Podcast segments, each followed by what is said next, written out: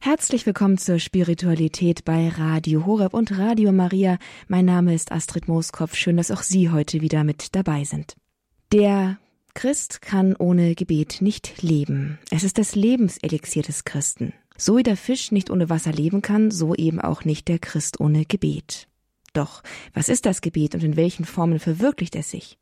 Neben dem persönlichen Herzensgebet, das mit Gott wie mit einem guten Freund zu sprechen vermag, sind es eben gerade die sogenannten Grundgebete des Glaubens, die uns auch gerade in schweren Momenten, in denen es persönlich schwerfällt zu beten, tragen und uns durch die schweren Zeiten führen. Die Sendungen, die versuchen hier jetzt in der Spiritualität sich diesen Grundgebeten zu nähern, die beginnen heute. Wir starten nämlich eine neue Reihe zu den Grundgebeten der Kirche. Dafür ist Professor Christoph Ohli heute und in den folgenden Monaten immer wieder bei uns zu Gast und wird uns diese Grundgebete des Christen, die christlichen Grundgebete, nahebringen. Heute erwartet sie eine Einführung in diese Grundgebete. Überhaupt erst einmal die Frage, was ist überhaupt das Gebet? Was sind Grundgebete und in welchen Gelegenheiten sprechen wir sie? All das werden wir heute hören von Professor Christoph Ohli, dem Rektor der Kölner Hochschule für katholische Theologie in Köln. Wir freuen uns, ihn hier begrüßen zu dürfen.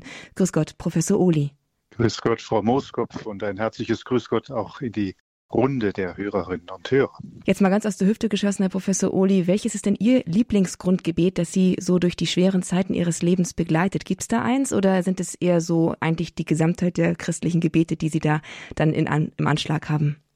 Ja, ich tue mich immer äh, ein wenig schwer auf die Frage nach dem Lieblingsgebet zu antworten, weil man dann, wenn man ein Gebet nennt, dadurch auch die anderen ausschließt. Und da tut man ihnen äh, nichts Gutes mit, sondern das ist natürlich ein Schatz von Gebeten, die man auch so mit der Zeit sammelt und in sich trägt und die man vielleicht auch wieder mal hervorhebt. Aber um die Frage dann doch irgendwie zu beantworten, fange ich einfach mit dem Gebet an, das ich morgens als erstes spreche nach dem Kreuzzeichen, der Heiliggeist-Hymnus, also dieser Ruf zum Heiligen Geist, dass er diesen Tag ja in seiner Kraft gestalte und damit auch Einzug hält in meine Gedanken und Worte, die ich sprechen werde und meine konkreten Handlungen, dass da wirklich, wenn möglich, alles aus der Kraft Gottes heraus geschieht und ähm, das kann ich sicher zumindest sagen, auch gerade in der Vorbereitung von Konferenzen, von Gesprächen, von Besuchen. Ähm, die laufen immer anders ab, wenn man vorher zum Heiligen Geist betet. Ähm, auch gerade da, wo es vielleicht mal zu Treffen in der Familie kommt oder mit, mit äh, Arbeitskollegen oder ja, schwierige Gespräche. Wenn man vorher zum Heiligen Geist betet und in der Zuversicht lebt, er wird das alles lenken dann ist viel mehr möglich, als wenn wir meinen, das brauche ich alles nicht, da setze ich auf meine eigene Kraft. Also von daher kurzum, ich würde mit diesem Gebet beginnen, würde aber dann jetzt noch viele andere nennen. Aber dazu ist ja die Sendung nicht da. Ganz genau. Wir sind auf jeden Fall gespannt, was Sie uns heute über das Gebet ganz grundsätzlich hier eröffnen werden, denn Sie haben auch schon etwas aufgemacht, nämlich den Gegensatz von eigener Kraft und dem Einfluss Gottes, der durch das Gebet irgendwie wirksam wird. Aber wie das ganz genau aussieht, das werden Sie uns heute erklären und erzählen in unserer Sendung hier in der Spiritualität was ist Gebet? Herr Professor Ohli, Sie haben das Wort. Ja, herzlichen Dank und auch Ihnen, liebe Hörerinnen und Hörer, noch einmal ein herzliches Willkommen. Es gibt einen sehr schönen Satz des heiligen John Henry Newman, den ich so an den Beginn gerne stellen möchte und der auch das zum Ausdruck bringt, was wir gerade schon so ein wenig bedacht haben. Der heilige John Henry Newman sagt auf die Frage, was das ist, Gebet. Gebet ist Atemholen der Seele. Gebet ist das Atemholen der Seele. Damit bringt der Heilige offenkundig zum Ausdruck, wie entscheidend das Gebet für die Seele, für den Menschen und seinen Glauben ist. Denn kein Mensch kann ohne den Atem, ohne die Luft und das Luftholen leben. Und wer einmal versucht hat, für einige Augenblicke ohne das Atmen auszukommen, also den Atem anhalten, der merkt dann sehr schnell, dass er an den Rand der Existenz kommt und in Nöte kommt und ja, welche Auswirkungen das für das Leben haben könnte, wenn ich nicht mehr weiteratme. Gebet ist das Atemholen der Seele. So wird schon in diesem Bild deutlich, beim Gebet handelt es sich um etwas sehr Wichtiges, um etwas Überlebensnotwendiges. Daher liegt es natürlich nahe, dass wir gerade als Christen nie aufhören, darüber nachzudenken, was Gebet ist und dass wir es immer wieder neu einüben und somit auch pflegen. Man kann es beinahe sportlich sehen. Um ein Ziel in meinem Leben zu erreichen, bedarf es oft sehr viel Übung. Um eine Handfertigkeit zu erlernen und zu erhalten, bedarf es Übung und Ausdauer. Um körperlich, aber auch geistig, geistlich gesund zu bleiben, ist körperliche Betätigung ebenso notwendig wie die geistig-geistliche Wachheit, die sich für den glaubenden Menschen vor allem im Gebet zum Ausdruck bringt. Kurzum, das Gebet ist das Lebenselixier des Christen oder etwas weiter gefasst, des glaubenden Menschen. So habe ich mich entschlossen, in diesem Jahr diese Sendereihe unter dem Titel Grundgebete des Glaubens zu halten, in der es nach einer Einführung in der heutigen Sendung dann fortlaufend immer um ein spezifisches Grundgebet geht, das wir aus dem Leben der Kirche kennen. Dabei nehmen wir uns dann in jeder Sendung für ein Gebet Zeit, um es zu betrachten, zu vertiefen und, so würden es vielleicht die Kirchenväter formulieren, zu verkosten. Denn Begegnung mit dem Wort Gottes und das gläubige Gebet sozusagen als Antwort darauf haben immer auch etwas mit Verkosten einer geistigen Speise zu tun, getreu dem Sprichwort, das muss man sich auf der Zunge zergehen lassen. Ein wenig in dieser Richtung wollen wir uns deshalb monatlich einigen dieser Grundgebete der Kirche stellen. Papst Benedikt XVI. hat in einer Katechesereihe zum Gebet im Jahre 2011 einen wichtigen Gedanken an den Anfang gestellt, den ich an dieser Stelle auch gerne heranziehen möchte. Er sagte damals wörtlich, in Jesus wird der Mensch in der Tat fähig, sich Gott zu nähern, mit der Tiefe und der Vertrautheit der Beziehung eines Kindes zum Vater.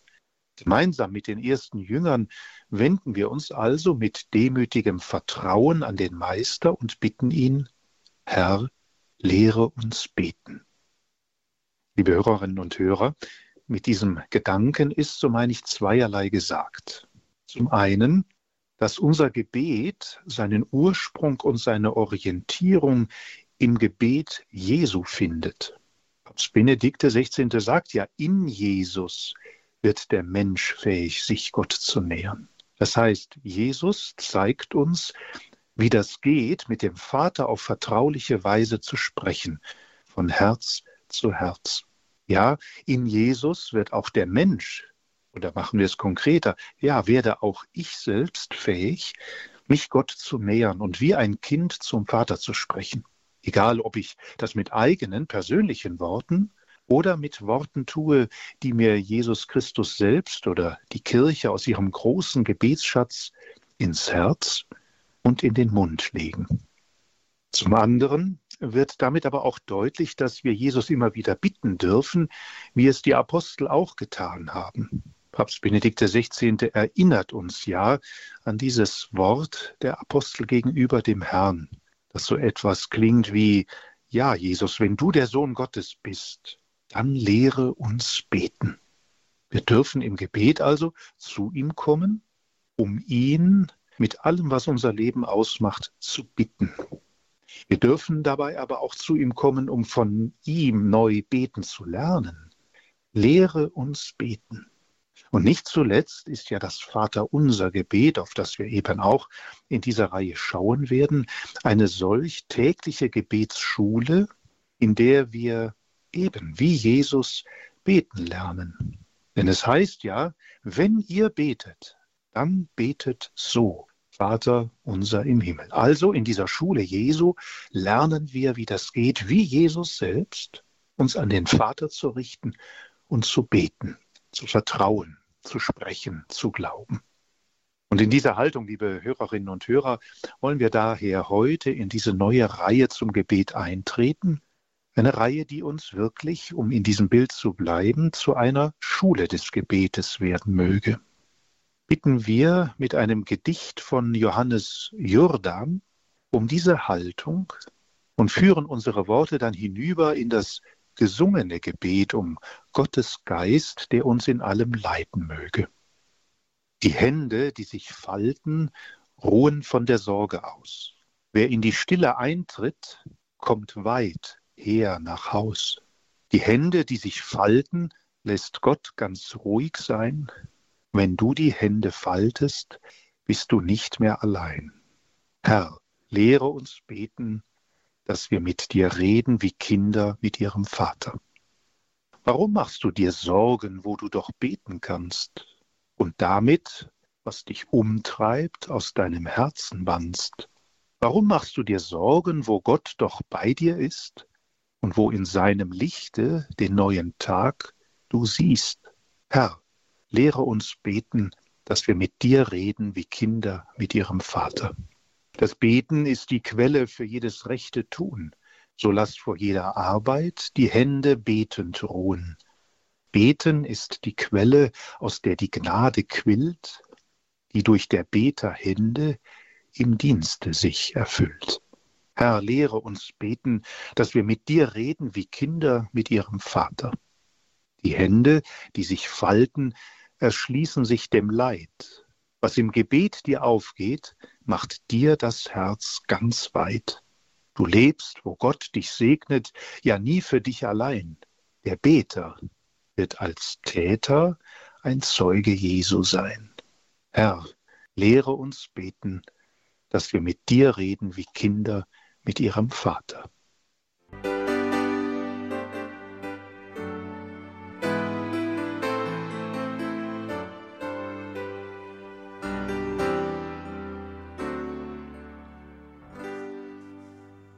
Spiritualität bei Radio Horeb. Heute hier mit dem Thema Was ist Gebet? Zu Gast ist Professor Christoph Ohli. Er bringt uns dieses wichtige, diesen wichtigen Aspekt des Glaubens näher und beantwortet uns die Frage, was ist Gebet? Wenn Sie, liebe Hörerinnen und Hörer, an das Wort Gebet denken, was fällt Ihnen dazu zunächst ein? Sammeln wir wie in einem Korb dazu einmal einige Gedanken, die uns helfen können, das zu erfassen, was Gebet meint. Da ist zunächst ein erster Gedanke. Eine Antwort auf die Frage, was ist Gebet, liegt sicherlich zunächst darin, auf bekannte Gebete zu verweisen, die man seit seinen Kindestagen ankennt. Gebete, die man in der Familie gelernt hat, Gebete, die insbesondere durch die Liturgie der Kirche auf uns zugekommen sind. Gebete, die daher denselben Wortlaut besitzen und von daher in unsere Erinnerung und in unser Herz hineinwandern. Und von dort sind sie dann in allen möglichen Situationen des Lebens, ja, wenn man das so sagen darf, abrufbar. Ohne großes Überlegen stehen sie einem schnell vor Augen und liegen wie Worte auf der Zunge. Dass wir einen solchen Schatz von Gebeten besitzen, halte ich für ganz wichtig, wenn wir beantworten, was ist denn Gebet? Es ist ein Schatz, den wir haben. Es sind Gebete, die uns in unserem Glauben durchtragen sollen und wollen. Und sie sollen und wollen auch dann noch gesprochen werden können, wenn uns die Kraft zu persönlichen Worten des Gebetes aus welchen Gründen auch immer fehlt. Oder wenn uns gar im Alter oder bedingt durch eine Erkrankung vieles zwar in Vergessenheit gerät, auch oft so das Unmittelbare, das gerade Erlebte, aber dass gerade solche Gebete, die seit Jahren, Jahrzehnten in unserem Herzen und in unserem Denken ja eingegraben sind, unvergessen gesprochen werden können. Das fasziniert mich, liebe Hörerinnen und Hörer, immer wieder, wenn ein Mensch von seiner gedanklichen Leistungskraft her gesehen abnimmt, sich vieles auch nicht mehr wie früher merken kann. Aber gerade solche Gebete, Klammer auf, und auch Gedichte, Klammer zu, einwandfrei aufsagen oder eben sprechen kann. Hier kommt dann sozusagen die lebenslange Schule des Gebetes zu ihrer größten Frucht, dass sie nämlich den Menschen auch durch solche Zeiten, auch durch schwere Zeiten hindurch trägt. Ein erster Gedanke also auf die Frage, was ist Gebet? Es ist ein Schatz von Gebeten, die dieses Gebet, die diese Bereitschaft, mit Gott zu sprechen, zum Ausdruck bringen. Und wie dankbar dürfen wir für diese Schatztruhe von Gebeten sein, die die Kirche uns geschenkt hat und die wir in unser Herz aufgenommen haben. Was ist Gebet? Dann kommt ein zweiter Gedanke hinzu. Anders gelagert als die feststehenden Gebete der Kirche, die wir in unserem Herzen tragen, sind dann jene Gebete, die wir auch freie oder persönliche Gebete nennen können. Da spreche ich und bespreche ich mit Gott, was ich auf dem Herzen habe, ebenso wie es Teresa von Avila ja formuliert, wie ich mit einem guten Freund spreche. Sicher, der dagegen oft genannte Einwand ist nicht ganz ohne Bedeutung, wenn gesagt wird, dass solche Gespräche zwischen Gott und mir im Vergleich mit einem zwischenmenschlichen Gespräch unter Freunden oft einseitig ausgeprägt zu sein scheinen. Man spricht, so meint man im Gebet, in eine Richtung, aber man hört eine Antwort nicht so wie bei einem Freund. Und wenn da ein anderer zuhören würde, wenn er das sehen würde, der nicht wüsste, worum es da in diesem persönlichen Gebet geht, dann müsste er vielleicht den Eindruck bekommen, dass es sich um ein Selbstgespräch handelt. Aber nein, das persönliche Gespräch ist wirklich ein Dialog zwischen Gott und mir. Und so kann man das persönliche Gebet, das Sprechen mit dem Herrn vielleicht mit einem Gespräch zwischen zwei Menschen vergleichen, die sich sehr gut kennen und die sich sehr gut verstehen. Denn Gebet, das Beten, ist so etwas wie das Reden miteinander und der Ausdruck einer Beziehung, die man zueinander hat. Und wir wissen ja, es gibt keine funktionierende Beziehung, in der nur geschwiegen wird. Das Gespräch unter Verliebten, das Gespräch unter Ehepartnern, das Gespräch unter guten Freunden ist ganz selbstverständlich und, so würde ich schon sagen, auch das Lebenselixier für solch eine Verbindung wo das Schweigen herrscht, wo man sich nichts mehr zu sagen hat, da ist eine solche Beziehung in Gefahr. Sie stirbt ab. Nun kommt es aber auch in gut funktionierenden Beziehungen vor, dass einer lange redet und der andere ebenso lange liebevoll und geduldig zuhört. Im Gebet hört Gott gerne und geduldig zu, wenn wir im Gebet ihm unser Herz ausschütten. Er ist wirklich ein geduldiger Zuhörer, dem ich meine Pläne, meine Überlegungen, meine Fragen, meine Erlebnisse, meine Zweifel aussprechen und anvertrauen darf. Ich darf ihm alles erzählen und dabei im Glauben wissen, ja, er hört mich. Er weiß um all das. Und er ist wirklich wie dieser geduldige, gute Freund, den sich jeder von uns wünscht.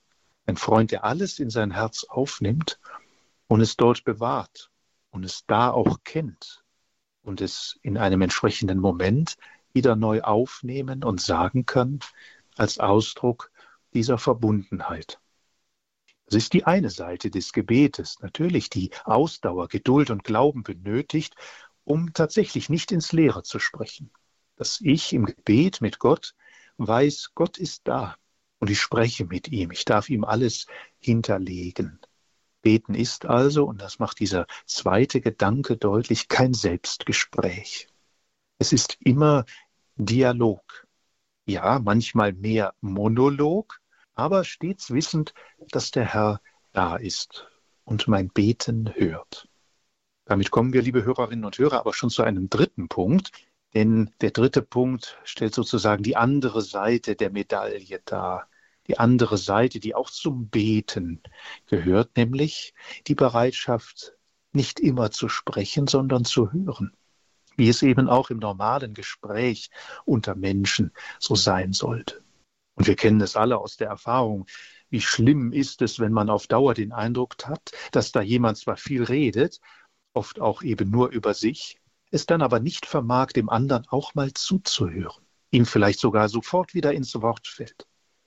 Das gilt natürlich auch für das Gebet. So sehr wir im Gebet all das, was uns ausmacht, Gott vorbringen können und vorbringen dürfen, oft mit vielen Worten, kommt es im Gebet aber auch darauf an, und das ist der dritte wichtige Punkt, dass wir unserem Gesprächspartner, eben dem Herrn, zuhören. Denn Gott hat uns ja sein Wort geschenkt, sein fleischgewordenes Wort, seinen einzig geborenen Sohn, Jesus Christus. Und er ist es, der sich als das Wort Gottes aussagt in der Heiligen Schrift, in der Tradition der Kirche. Wenn wir also die Heiligen Schriften lesen oder im Gottesdienst hören, begegnen wir im Hinhören Gott selbst, der zu uns spricht. Daher antworten wir ja auch beispielsweise nach einer Lesung in der Messfeier auf den Zuruf Wort des lebendigen Gottes mit dem personalen und persönlichen Ausruf Dank sei Gott. Sowie nach dem Evangelium auf das Wort Evangelium unseres Herrn Jesus Christus wiederum personal und persönlich Lob sei dir Christus. Wir haken dieses Hören der Heiligen Schrift, wir haken dieses Hören des Wortes Gottes nicht einfach ab, nein, wir antworten persönlich. In der Haltung des Gebetes, die den Gottesdienst durchziehen muss, hören wir ihn also, Gott, unseren guten Freund, so wie er uns hört in unserem Gebet und Bitten.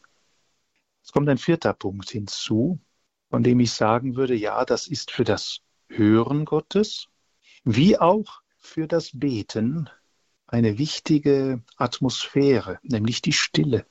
Still zu werden in diesem Gespräch, zunächst äußerlich natürlich, indem ich frei von Aktivitäten werde. Ich kann nicht einfach beten, indem ich meine normale Arbeit weitermache. Das geht möglicherweise auch einmal. Aber wenn ich wirklich beten will, dann bedarf es dieser Freiheit von Aktivitäten und äußerer Ablenkungen wenn das Fernsehen läuft, wenn ich den Computer anhabe, kann ich innerlich vielleicht ein Stoßgebet sprechen, aber mich wirklich auf das Gespräch mit Gott einlassen, vermag ich dann nicht. Das vor Gott stille Sein gehört wesensgemäß zum Gebet dazu. Und folglich müssen wir zum Gebet Voraussetzungen schaffen, die es uns erleichtern, in das Gespräch mit dem Herrn und damit in die Begegnung mit ihm einzutreten. Welche Voraussetzungen gehören dazu? Drei möchte ich einmal nennen. Ein erstes, still werden äußerlich, indem ich sehr bewusst, sehr aufmerksam, frei von entsprechenden Aktivitäten mich auf diese Zeit des Gespräches mit Gott einlasse. Und das ist ja auch Ausdruck meiner Liebe zum Freund, meiner Liebe zu Jesus Christus. Ich lasse anderes beiseite, um mich nun in dieser Zeit ihm zu widmen still werden äußerlich. Ein zweites, still werden innerlich. Vielleicht ist es ab und zu gut, die Augen zu schließen, die Sinne auszurichten, sehr bewusst auf Gott, der da ist, dass mich im Inneren nichts ablenkt. Um dann, und das wäre der dritte Hinweis dazu, all das abzulegen, was mich wirklich hindert, in das Gespräch einzugehen. Das heißt, dass ich vielleicht zu Beginn des Gebetes dem Herrn wirklich erst einmal das erzähle, was mich gerade bewegt, um es loszuwerden, um nicht wieder in diese Haltung zu gelangen, dass ich, wie wir oft sagen, unandächtig bete, dass mir so viele Gedanken durch den Kopf gehen und ich ganz abgelenkt bin. Nein, ich lege all das, was mir im Herzen, im Kopf steht, vor ihn hin, um mich ihm dann wirklich zu widmen. Dann kommt ein fünfter Gedanke hinzu. Ich habe es eben schon mal angestoßen. Sicherlich kann ich und sollte ich auch im Alltag beten. Eben in der Straßenbahn, im Auto, in der Arbeitspause, da wo vielleicht viel Tumult herrscht. Aber es ist natürlich nicht das Gebet, wie ich es in der Stille meiner Kammer, meines Hauses, meiner Wohnung, in der Kirche verrichten kann. Aber in solcher alltäglichen Atmosphäre helfen uns dann ja oft genug die sogenannten Stoßgebete. Kurz ausgesprochene Gebete, Worte vor dem gegenwärtigen Herrn, der das konkrete Tun begleitet.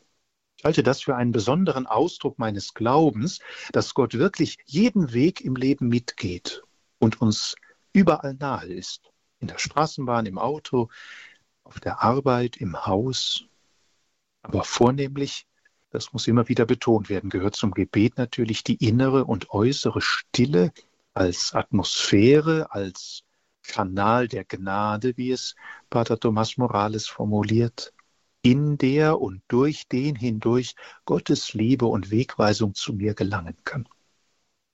Ein sechster Punkt. Was ist Gebet? Wir haben ja bereits darauf hingewiesen, Jesus selber ist im Gebet der Ansprechpartner für uns. Er ermöglicht es uns immer und überall mit Gott zu reden, weil er selbst zum Vater spricht und mit ihm betet.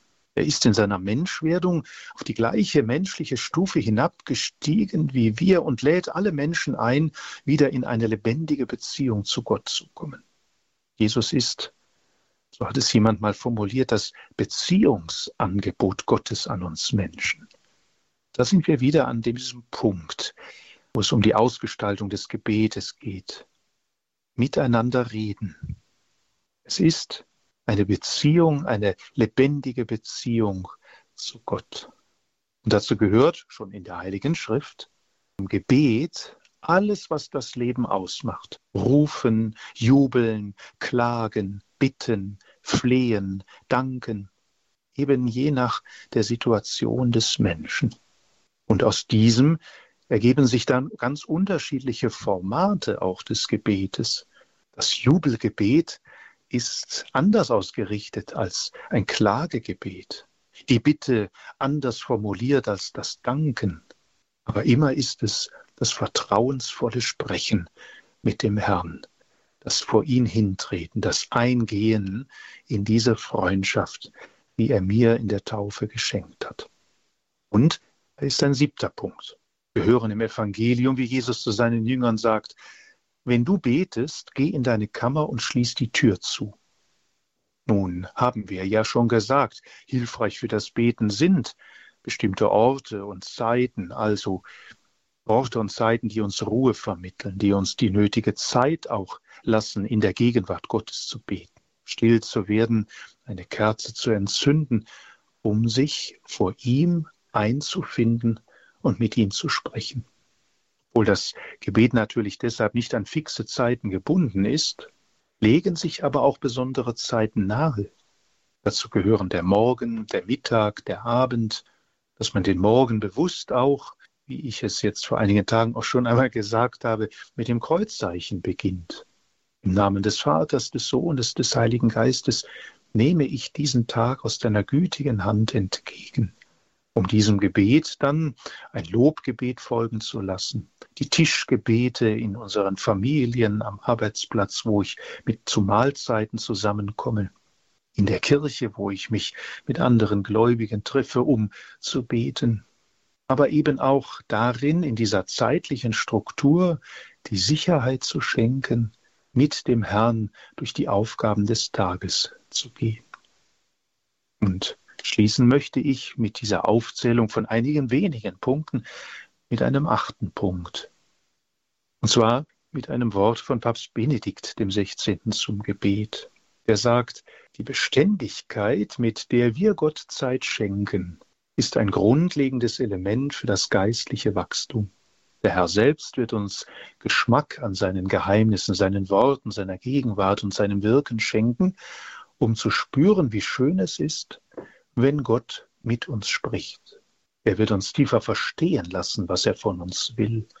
Und letztendlich ist genau das der Zweck des betrachtenden Gebetes, dass wir uns immer mehr Gottes Hand anvertrauen, mit Vertrauen und Liebe, in der Gewissheit, dass wir am Ende nur dann wirklich glücklich sind, wenn wir seinen Willen tun.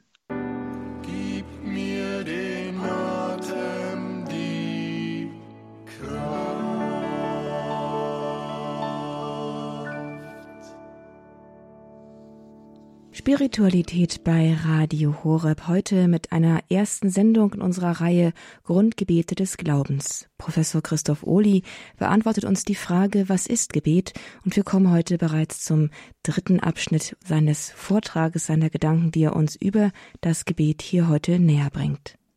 Zum Abschluss unserer ersten Überlegungen zum Wesen des Gebetes, wir haben ja doch verschiedene Aspekte einmal zumindest kurz angerissen, möchte ich auf eine praktische Einübung verweisen, die immer wieder zum Gebet, aber auch im Gebet helfen kann.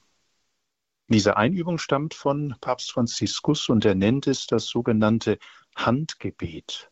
Was ist darunter zu verstehen? Wenn du betest, dann bete mit deinen Fingern, sagt er und meint damit zunächst nicht das Rosenkranzgebet, bei dem uns ja auch der Rosenkranz betend und betrachtend durch die Finger gleitet. Auch der Rosenkranz ist solch ein Fingergebet, das mit dem Herzen gesprochen uns an der Hand Mariens zu Jesus Christus führt. Das Fingergebet von Papst Franziskus ist jedoch noch eine andere Art des Gebetes für die Hand. Ein Gebet an jedem Finger, wie er es nennt. Vor vielen Jahren hat er sich dies wohl gerade für Kinder, auch für Erwachsene ausgedacht. Und es kann im Alltag möglicherweise helfen, die richtigen Worte zum Beten zu finden. Wie aber geht das? Nun, Papst Franziskus sagt, Beginne bei deinem Gebet mit dem Daumen, dem Finger, der deinem Herzen am nächsten ist. Denke also dabei an die Menschen, die dir am nächsten stehen. Der Daumen ist auch der kräftigste Finger von allen. Er soll dir sagen, wie wichtig es ist, für deine Lieben zu beten. Bete auch für die, die wenig Glück im Leben haben, die von Leiden und Katastrophen gebeutelt sind und für die, die von Krankheiten geplagt sind. Sie sollen dir, wie der Daumen, besonders nahe am Herzen sein. Und dann, zweitens, bete für die, an die dich dein Zeigefinger erinnert. Es sind die, die andere unterweisen und lehren. Bete dafür, dass sie die richtigen Worte im Umgang mit den Menschen finden. Und lass die Liebe und die Barmherzigkeit das Richtmaß all ihrer Handlungen sein. Denn die Liebe ist stärker als jeder gut gemeinte Ratschlag. Und dann drittens, denk an die, die große Verantwortung für andere haben, so wie es unser größter Finger, der Mittelfinger verdeutlicht. Es sind die Verantwortlichen in Politik, im Leben, aber auch im Glauben. Möge Gottes guter Geist ihnen den richtigen Weg weisen. Der Ringfinger, viertens, lässt mich an die Menschen denken, die in Gemeinschaften leben. Wir beten dann für die Eheleute und Familien, die Orden, die Gruppen, die Verbände. Möge der Heilige Geist sie in ihrem guten Miteinander stärken. Und wir wollen dabei auch an die denken, die sich alleine und verlassen fühlen dass sie besonders auch die Gemeinschaft, die Verbundenheit mit Gott spüren. Und schließlich der kleinste Finger von allen sagt mir, dass es nun an der Zeit ist, auch an mich selbst zu denken und für mich zu beten. Bete für meinen Glauben, die Liebe und die Hoffnung. Ja, Gott, lass mich in deiner Liebe bleiben. Liebe Hörerinnen und Hörer, ja, ein Fingergebet das eine besondere Weise darstellt, die vielen Anliegen, die wir dann bildlich mit diesen fünf Fingern an der Hand verbinden können, vor den Herrn tragen. Und vielleicht merken Sie dann, dass dieses Fingergebet gerade dem persönlichen, dem Herzensgebet verhelfen kann, dass man sich nicht vielleicht zuerst an eines dieser Grundgebete hält, sondern das Herz sprechen lässt und dieses Herz durch die Finger gehen lässt, um es in Worte zu bringen vor den Herrn. Vielleicht kann das ja für Sie, liebe Hörerinnen und Hörer, in den kommenden Wochen eine Hilfe sein. Das Fingergebet, so wie es uns Papst Franziskus vorgestellt hat. Nun müssen wir aber für heute zum Schluss kommen. Es ging in dieser ersten Sendung darum, sozusagen in einem ersten Angang einige wenige Grundgedanken zum Gebet zusammenzutragen. Vieles müsste noch gesagt werden. Und ich betone immer wieder, es sind einige wenige Hinweise, um sich diesem Gedanken des Gebetes zu nähern. Aber sie sollen zugleich das Fundament sein, von dem aus wir nun dann in den kommenden Sendungen ausgehen, in denen dann jeweils ein konkretes Gebet im Mittelpunkt unserer Betrachtungen stehen werden. So wollen wir, liebe Hörerinnen und Hörer, auch heute unsere Überlegungen dann mit einem Gebet beschließen, mit einem Gebet, das mir auch sehr lieb geworden ist, das Papst Benedikt XVI. an das Ende seiner ersten Enzyklika Deus Caritas ist, Gott ist die Liebe, gestellt hat und das so auch zu einem gewissen Gebet für unsere Sendungsreihe werden soll, indem wir nämlich all dies, die Kirche, die Welt und uns selbst, der Fürsprache der Gottesmutter anvertrauen, ihr sozusagen ins Herz legen, dass sie es zu ihrem Sohn trägt und für uns eintritt und uns hilft, mit ihm wirklich in Verbindung zu bleiben im Gebet. Und so beten wir, heilige Maria, Mutter Gottes, du hast der Welt das wahre Licht geschenkt, Jesus, deinen Sohn, Gottes Sohn. Du hast dich ganz dem Ruf Gottes überantwortet und bist so zum Quell der Güte geworden, die aus ihm strömt. Zeige uns Jesus, führe uns zu ihm, lehre uns ihn kennen und ihn lieben, damit auch wir selbst wahrhaft Liebende und Quelle lebendigen Wassers werden können inmitten einer dürstenden Welt. Amen.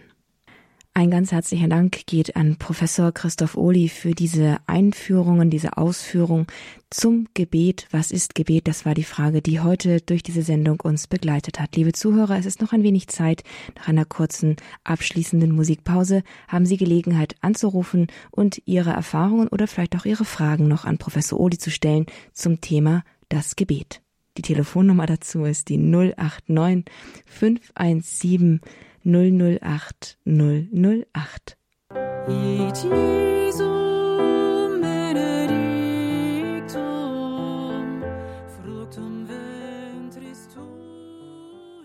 Radio Horeb Spiritualität heute mit der Frage, was ist Gebet? Zu Gast ist Professor Christoph Ohli und Sie haben jetzt Gelegenheit, zum Ende der Sendung hier anzurufen und ins Gespräch zu kommen mit Professor Ohli. Angerufen hat es auch Frau Boskowski aus Kandern aus dem südlichsten Zipfel Deutschlands. Grüß Gott, hallo. Hallo. Ich habe leider erst vor fünf oder zehn Minuten eingeschaltet und da ging es gerade um das Handgebet. Ich habe jetzt nur noch eine Verständigungsfrage. Den Daumen habe ich gar nicht mehr gehört. Zeigefinger war, glaube ich, für Lehrende. Den Mittler weiß ich auch nicht mehr. Der Ring für Eheleute und der kleine für mich selber. Jetzt fehlt mir noch der Daumen und der Mittelfinger. Ja, gerne der Daumen, da sagt Papst Franziskus, der ist von allen Fingern dem Herzen am nächsten ja. und soll uns also an die Menschen erinnern oder auf sie hinführen, die uns am nächsten stehen. Okay. Ähm, das, ist das heißt, schön, man ja? für die Nächsten zu beten. Und er sagt, der Daumen ist der kräftigste Finger von allen. Ja. Und er soll eben sagen, wie wichtig es ist, äh, für die eigenen Lieben zu beten. Okay. Also ich sage das ja auch oft, Großeltern für ihre Enkel, die Eltern ja. für die Kinder und umgekehrt, dass wir das mit diesem Daumen dann nicht vergessen, ja. wirklich für den Nächsten und für die, die uns besonders liebt sind, zu beten. Und, und, dann war noch ein Finger noch nicht klar. Der Finger war für die Lehrende und der mittlere ist mir aus dem Kopf wieder gefallen. Ja, das, weil der mittlere der größte Finger sei, sollte man eben für die Menschen beten, die große Verantwortung für andere Politiker haben. Politiker und so, ja, ja. Mhm. Politik und Leben, aber auch in der Kirche, im Glauben. Ja, eben, ja, genau. ja, Priester und. Dass Gottes ja. guter Geist ihnen den rechten Weg zeigen möge, ja. Gut. Mhm. Ich schreibe mir es ja. nachher auf und die ja. andere weiß ich aber noch. Vielen Sehr Dank nochmal, gell? Gerne. Vielen Dank, Frau Bosakowski, hier für diese Frage. Und dann kommen wir zu unserer nächsten Anruferin, unserem nächsten Anrufer. Grüß Gott, können Sie uns hören? Hallo. Hallo, grüß Gott. Mit wem sind wir verbunden? Hier ist die Frau Wimmer. Hallo, Frau Wimmer. Von wo rufen Sie an und wie ist Ihre Frage? Ich bin so 50 Kilometer östlich von München, rufe ich an. Das ist ein kleines Dorf. Aus dem als, Süden. Als Amsau. Wunderbar. Wie ist Ihre Frage, Frau? Äh, es ist eigentlich keine Frage. Ich wollte mich nur bedanken für das Fingergebet. Das gefällt mir sehr gut. Das, ich, das habe ich noch nicht gehört. Habe schon viel mir Gedanken gemacht über das Beten und auch bin gut dabei, glaube ich. Aber das Fingergebet ist ganz schön. Und was ich noch, noch dazu sagen wollte, ist, meine liebsten und schönsten Gebete sind gesungene Gebete. Also alle, alles, was an Liedern ist, das ist ein wirklicher Schatz. Ich empfinde es so, so gut und schön. Ich kenne kaum schönere Gebete. Und da ganz besonders die Lieder von der Kathi Stimmer. Frau Wimmer, vielen Dank für diesen Hinweis, denn das ist sicherlich etwas, was auch hinzukommen muss, auch im Bewusstsein, dass die Lieder unseres Glaubens, die wir in den Gottesdiensten singen, wirklich Gebete sind. Das ist ja nicht irgendwie, ich sage jetzt mal so ein Wald- und Wiesenlied, was dann zur Hand genommen wird, sondern Ausdruck des Glaubens, der, der glaubenden Überzeugung der Kirche. Und ich glaube, der heilige Augustinus hat gesagt, wer singt, der betet doppelt oder der betet sogar dreifach, weil das Herz dann mitgeht und weil sich so alle Sinne darauf ausrichten. Aber gleichzeitig muss uns bewusst sein, immer auch zu schauen, was singe ich dort? Was ist das für ein Text? Und dass es wirklich Gebet ist. Ja, ja. Und dass es sich an den Herrn richtet. Und dann weiß man, dann singt man wirklich doppelt oder äh, betet man doppelt oder dreifach damit, indem ich es singe. Ja. Danke ja. für den Hinweis. Gerne. Frau Wimmer, haben Sie ganz herzlichen Dank und auf Wiederhören. Wiederhören. Und wir haben eine weitere Anrufer, eine weitere Anruferin jetzt in der Leitung. Grüß Gott, mit wem sind wir verbunden? Können Hallo? Sie uns hören? Ja, grüß Gott, Sie sind auf Sendung. Hier, hier ist Rainer Hoverath, ich bin Pfarrer, zurzeit in Reha und war Oktober, November, Dezember auf Intensivstation. Und es gab wirklich Momente, wo, ich nicht mein Vater unser auf die Reihe gekriegt habe. Also ich konnte gar nicht beten, ich habe keine Luft gekriegt und so weiter. Aber dann ist mir sehr lieb geworden und es hat mir geholfen, beim Einatmen zu denken. Das über eine ganz lange Zeit. Und ich glaube, das war auch, auch eine Art von Gebet. Und nachher konnte ich dann auch weiter ein Stückchen von Rosenkranz beten. Geholfen hat mir dann im Advent auch das Lied Wachet auf, ruf uns die Stimme. Und wenn andere Melodien kamen, die wurden aber von diesem Wachet auf, ruft uns die Stimme, immer sozusagen verdrängt. Und da habe ich fast gemeint, das meint vielleicht der Apostel, wenn er sagt, singt in eurem Herzen Psalmen, Hymnen, Lieder, wie sie der Geist eingibt. Also da hatte ich den Eindruck, da war irgendetwas, was mir diese guten Lieder ähm, ins Herz gegeben hat. Und ein letztes noch, auch vom heiligen Augustinus, der sagt, wer, wer liebt, den drängt es zum Singen. Ja, und vielen Dank, lieber Professor Christoph Ohli, für die guten Gedanken. Ja, lieber Rainer, vielen Dank auch für diese, ja, diese ganz persönlichen, wichtigen Hinweise. Ich glaube, das macht wieder deutlich, wenn man solch eine Situation, wie du sie auch erlebt hast und erlebst, in der Krankheit, in der Herausforderung durchlebt, dann kann man noch mal ganz anders auch über das Gebet sprechen und was einem dann wichtig wird und sei es das Atemholen, sei es ein Lied, sei es ein Gedanke, den man mit dem Atemholen hereinholt. Von daher bin ich dir da ganz dankbar für, weil es wirklich auch das Gebet noch mal so persönlich auch darstellt und sagt, was das für eine Kraft sein kann, auch wenn man dazu oft keine Kraft hat, zu sprechen, zu beten. Aber dass dann irgendwie doch der Gedanke kommt, der einem hilft und vielleicht auch äh, es hilft, wenn man weiß, wie viele für einen beten, gerade in einer solchen Situation. Deshalb kann ich dir über den Äther jetzt noch auch weiterhin alles gut und vor allen Dingen viel, viel Segen Gottes wünschen, ja. Ja, danke gleichfalls. Danke. Und damit kommen wir vielleicht auch zu einem guten Punkt hier in unserer Sendung. Herr Pfarrer, äh, Professor Ohli, würden Sie vielleicht zum Abschluss dieser Sendung über das Gebet allen, die jetzt zugehört haben, alle, die vielleicht Nöte mit dem Gebet haben, alle, die das Gefühl haben, es wird nicht für sie gebetet, den Segen spenden, damit die Kraft des Gebetes nicht erlahmt? Und das ist sicherlich auch eines der schönsten Gebete, der Segen, mit dem man zusagt, Benedizere, gut sagen, Gott spricht gut uns zu und nimmt dabei wirklich auch alle mit in den Blick, an die wir denken oder die äh, unerkannt sind, all die Anliegen, die damit verbunden sind. Und das wollen wir in diesem Sinne jetzt auch tun. Auf die Fürsprache der Jungfrau Gottesmutter Maria, des heiligen Josef und aller Heiligen und Seligen des Himmels segne und geleite euch der allmächtige und barmherzige Gott, der Vater und der Sohn und der Heilige Geist. Amen. Diese Sendung, liebe Zuhörerinnen und Zuhörer, die ist noch einmal nachzuhören. Es lohnt sich, diesen Einstieg in unsere Reihe Grundgebete des Glaubens noch einmal reinzuhören und sie weiterzugeben. Sie finden sie auf hora.org in unserer Mediathek in der Rubrik Spiritualität. Auch als CD ist sie bequem und kostenlos zu beziehen. Rufen Sie ab Montag bei unserem CD-Dienst an unter der 08 328 921 120. Damit Ade und noch einen gesegneten Tag. Ich verabschiede mich. Mein Name ist Astrid Mooskopf. Alles Gute und bis zum nächsten Mal.